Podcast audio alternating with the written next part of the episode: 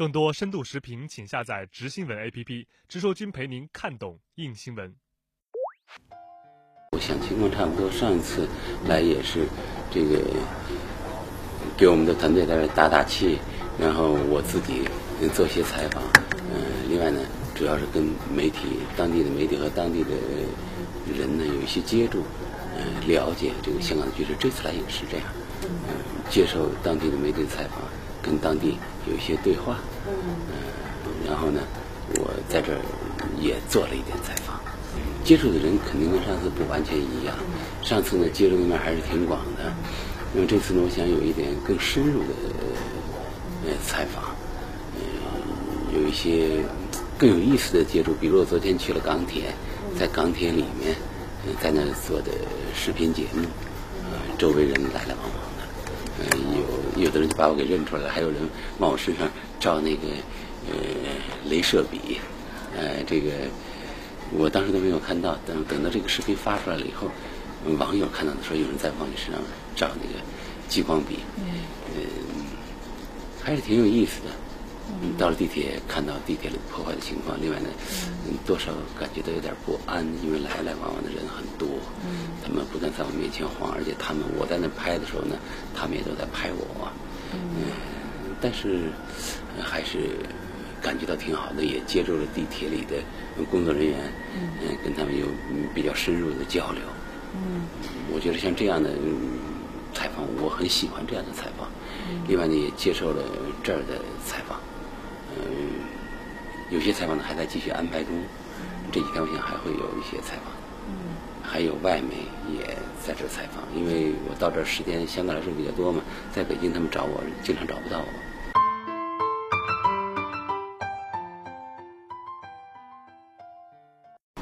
呃，可能是吧，我这个人有一点标签，嗯，就是呢，嗯，内地也对我有这种看法，就觉得啊，我比较亲政府，嗯。还有人骂我，呃，我也是在内地一个有争议的人物，但是我的标签比较强的，就是说我还是呃挺主流社会的价值观，嗯，也非常维护国家利益，我是这么一个人。所以到这儿来呢，他们可能会把我的这种形象呢，跟我在内地形象实际上也确实我是这么一个形象。嗯，我这个在这儿的标签呢，可能呃更代表一点内地舆论界他们会有这样的看法，所以呢，对我呢可能是有一些误解，也有一些偏见。但是我感觉到接触的过程中，大家的沟通还是不错的。包括上次来零一啊、无线啊、港台啊这些媒体采访我，后来他们也嗯对我的这种比较开放的跟他们接触，他们也挺吃惊的。比如我每次接受他们采访。不要求，不提前要求采访提纲，嗯，而且呢，他们什么问题都可以问，嗯，对这一点他们留下了很深刻的印象。另外，我跟陶杰在这有一个对话，陶杰当时说啊，你这个要是能把我们的对话放到大湾区去，这就很了不起。结果我不仅放到大湾区，我放到了我的那个嗯这个社交媒体账号上。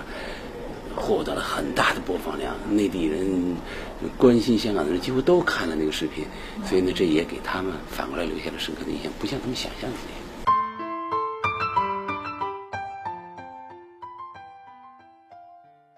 那不同的还是很大的。我们每一个媒体的生态都是，和它的这个政治体制是相关的。那我们内地是社会主义制度，那这边它是资本主义制度，嗯，那。媒体生态差距还是很大的，我想这个大家都能够理解。咱们内地啊，呃，就是比较注重这个微观真实，对微观真实这点咬得很紧。一般的我们内地媒体不敢乱造谣，呃，说什么话呢？一般，而且也比较尊重这个被采访者。这边呢，有的时候呢，我最担心的是，就这边媒体呢，有的时候会断章取义。这个断章取义的这个，我接触很多外媒采访，有这种情况。港台媒体呢，过去也有这种情况，所以比较担心。我每次呢接受他们采访之前，都跟他们强调这一点，一定这个就是比较充分的、全面的来表达我的观点。嗯，不过呃这两次呢，我觉得还可以，尤其是无线啊、什么港台，他们后来把我的整个呃就情况给直播出来了。他把我的全部采访，还有那零一网站，他们都给整个给直播出来了，这一点我比较高兴。我呢特别希望呢，就是现场直播最好，所有对我的采访能够现场直播是最好的。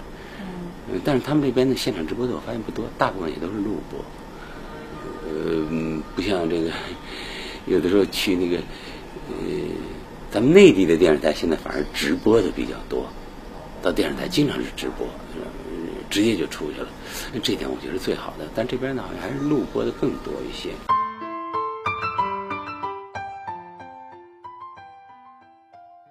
嗯，因为我来的时间太短，还没有完全展开访问。昨天呢刚开始采访，真正的采访。那么也听一些人说了，主要这个我也是问别人你怎么看啊？呃，各种比较有代表性的人物在这待时间比较长的啊，有当地人，还有咱们内地来到这里工作的人，都问他们你怎么看这个局势啊？呃，是否局势在好转？大家的看法不一样。有一种观点呢，呃，认为呢，就是这个地方的大型集会减少了，参加示威的人数减少了，这个呢反映了一种。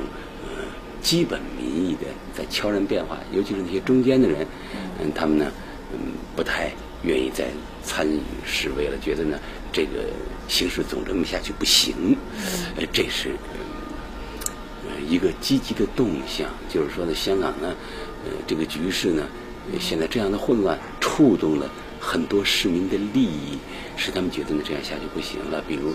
港铁现在不能够正常运行，有一天呢，它完全停运了，而且这两天呢，昨天是九点就这个呃停运了，前天是八点，是吧？这样影响很多市民的出行，使得生活不正常。我觉得这个呢，对香港人产生了一些触动。我想呢，这可能是一个真实的动向。但是另外一方面呢，嗯，就是那些极端的人，他们不甘心这个局势就这样逐渐的落下去，嗯，他们还是希望。那么参与的人少了怎么办呢？就得用更加极端的、暴力的手段来吸引注意力，来制造这个事情的热度。所以呢，最近这个就是暴力行动更加突出了。而且你像过这个现在的暴力行动，嗯，不仅这个砸东西，而且呢，这个袭击个人、往死里打，这种情况非常严重。那么呢，我觉得这个形势两个动向在博弈，它处在十字路口上。那么也许呢，呃，就是经过反蒙面法这样的，它毕竟还是有一定的震慑作用。那么有可能呢，使局势逐渐逐渐的往下这个走。当然还有另外一种可能，就是这些很极端、很极端，他们制造出了一些事端，一些事件可能给局势造成新的刺激，出现一些。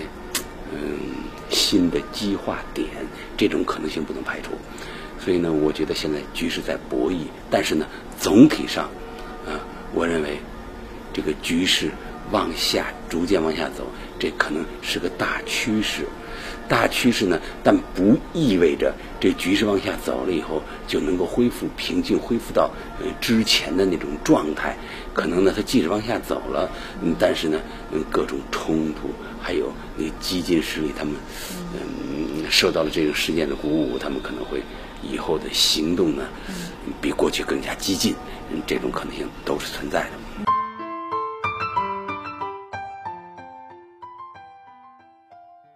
需要可能需要相当长的一段时间，就是让大家呢，呃，逐渐的整个香港社会理解。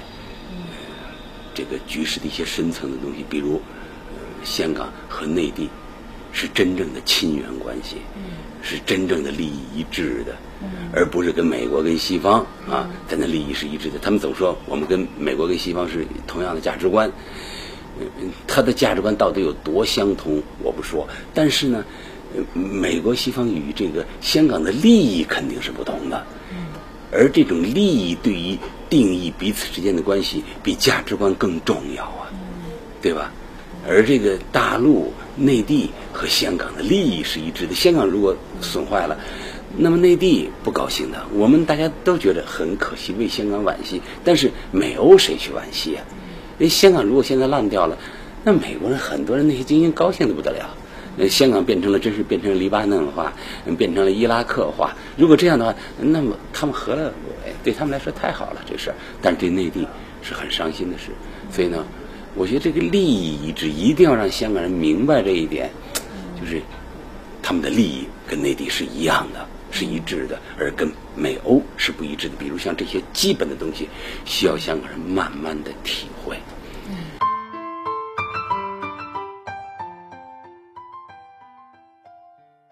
我觉得内地的媒体在香港能够发挥作用的这个确实是有限的，为什么呢？因为这就是一国两制。我们内地的媒体呢是一种机制，跟他这边媒体的机制啊是不一样的。他这边的媒体的机制啊，跟那个西方的媒体的机制呢，呃，更加融通一些。嗯，这是没有办法，这就是不同的制度。媒体的体系总是和政治制度相对应的。所以，他这个媒体呢，跟西方呢更容易融通，更容易跟西方的那个舆论场呢，呃，这个接轨，呃，而和这个内地的舆论场接轨呢是很困难的。所以呢，这个我觉得内地的舆论舆论场啊，嗯，在这边产生我们所期待的那种影响，呃，是相当困难的。我认为还需要嗯有所创新吧。需要一些呃新的创新方式，来让沟通两边的感情，让他们真正了解，比如什么叫一国两制，一国两制的这个本意，它的那个宗旨，它的深层含义是什么？香港这边呢，它有很多误解，我觉得，嗯，他觉得香港行政区特别行政区是在我们中华人民共和国之下的一个特别行政区，是吧？它的权力的来源来源于中央的授权。是吧？这一点，像这些最基本的东西，这边理解不了。很多人理解不了，他觉得，哎呦，我们那个完全的这个自由选举，完全自由选举，这他就觉得他这种完全自由选举得跟西方那是一样的。而西方他们都是国家，而这你是一个特别行政区，你的这个选举得和你的政治地位相符啊，对吧？很多人理解不了这一点。那你说这个最反中央的这些人，如果他们被选成特首，这还不乱了套了？那跟新跟这个与这个香港独立没什么两样了。那这个东西是不可能允许的。这就是政治现实感、政治情商需要起作用，把这些在香港真正建立起来需要漫长的时间。我觉得这个内地的媒体呢，在这个方面啊，舆论场如何跟这边沟通，在这边产生作用，我觉得确实需要一些创新的摸索吧。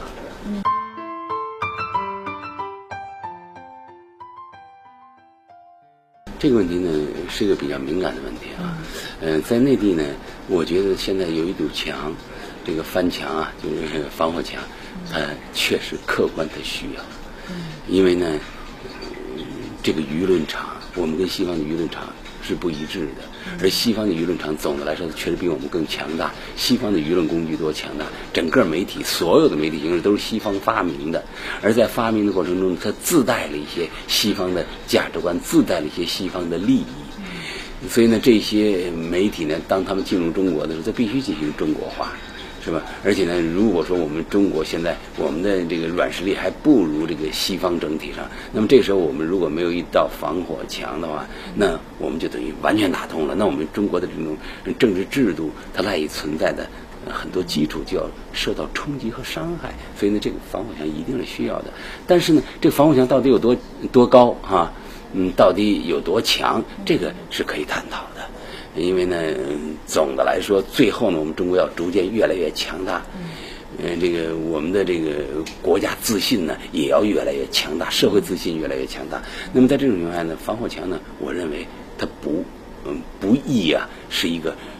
逐渐加高、逐渐加强、越来越高、越来越强的这么一个过程，这肯定不行。嗯，长时间下去呢，这个防火墙就会形成我们的信息的堰塞湖，是吧？堰塞湖，你这个时间长了，那我们就西方的那个很多那个负面的信息，就像一个悬河一样悬在我们头顶，它一旦溃堤，对我们非常不利，是吧？所以呢，我觉得它逐渐呢，最这个防火墙呢是一个手段，要帮助我们社会。逐渐的前进，逐渐的强大起来，然后那防火墙慢慢慢慢它就不需要了。我觉得这从长远看肯定是这么大趋势。所以呢，我认为防火墙它是个临时措施，是一个阶段性的。嗯，那么我是很理解这些的。当然，有的时候呢，就不同的看法。你比如这个时候是否应该加固，加的特特别高，那可能就不同的看法。不同的看法呢，我就发表了一个看法。那这一看法也是一个呃，这个技术性的，是在我认为防火墙需要的大的前提下，那么有这么一个看法。那么这个时候呢，嗯，就是我觉得香港这边呢，他不太容易理解这些东西，嗯，他很难理解。说你要这防火墙干什么呀？是吧？你跟那个世界一样不就完了？他很多人都这么认为。就在我们内地也有人这样的认为，呃，是尤其在香港这个地方，他会有这样的看法。但是呢，这个问题就要现在讲不通，使劲讲呢也没也没啥意思。嗯，就是呢，我们按照内地按照我们的实践，逐渐的实事求是的往前走，然后加强我们内地的硬实力和软实力，慢慢慢慢，这防火墙的问题它就会化解掉。那么现在他们有人就拿这个东西来攻击我们，不断的攻击我们内地，西方也好，都在攻击我们内地。那他们攻击我们的承受力强一点，也就过去了。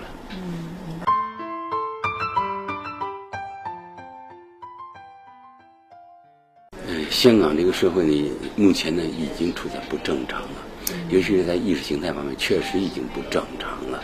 它还有一些过去的法治的底子。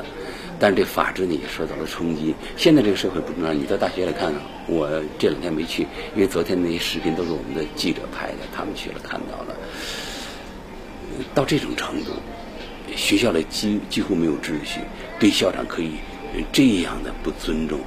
有的人就跟校长谈话的时候，就站在桌子上朝着校长的纸上扔纸。就是这样的情况，在内地是不可思议的。文化大革命当中才能够这样。文化大革命当中，我们把校长、老师给架起来批斗，嗯，他还没有把这个老师给给架起来，嗯，坐土飞机。但是呢，已经差不多了。围着校长不让校长走，然后围着老师对老师呢进行这个人身的攻击和羞辱，这些东西都是非常已经呢超过了，逾越了。大学应有的道德底线，大学就是这个教书育人的地方，对吧？你在大学里道德示范就这个样子，对长者、对老师啊、对校长，你可以这样羞辱，这样的野蛮的对待，那我觉得香港社会真的应该反思了，怎么能够这样呢？所以我觉得非常可怕。现在香港社会，嗯，在意识形态上搞成这样，好像为了民主、为了自由，就什么都可以干。而且那叫民主吗？校长说话都说不了。而且现在呢，谁只要说反对他们的话，然后对你进行人肉，对你进行攻击，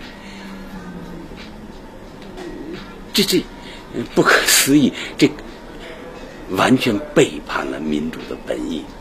所以呢，香港目社会目前这个样子，其实让我们很痛心。我想呢，过多少年以后，香港人回顾这场动荡的时候，大家呢一定对这个目前的这种动荡有很多的否定的方面。他们确实失去了理性，失去了理智。嗯，我希望呢，这个他们反思的这个过程呢，能够加快。嗯，当然了，这也取决于香港社会的集体情商。我总说集体情商，他们的集体的政治现实感，他们能够是否能够很快把这些建立起来？我们祝福他们。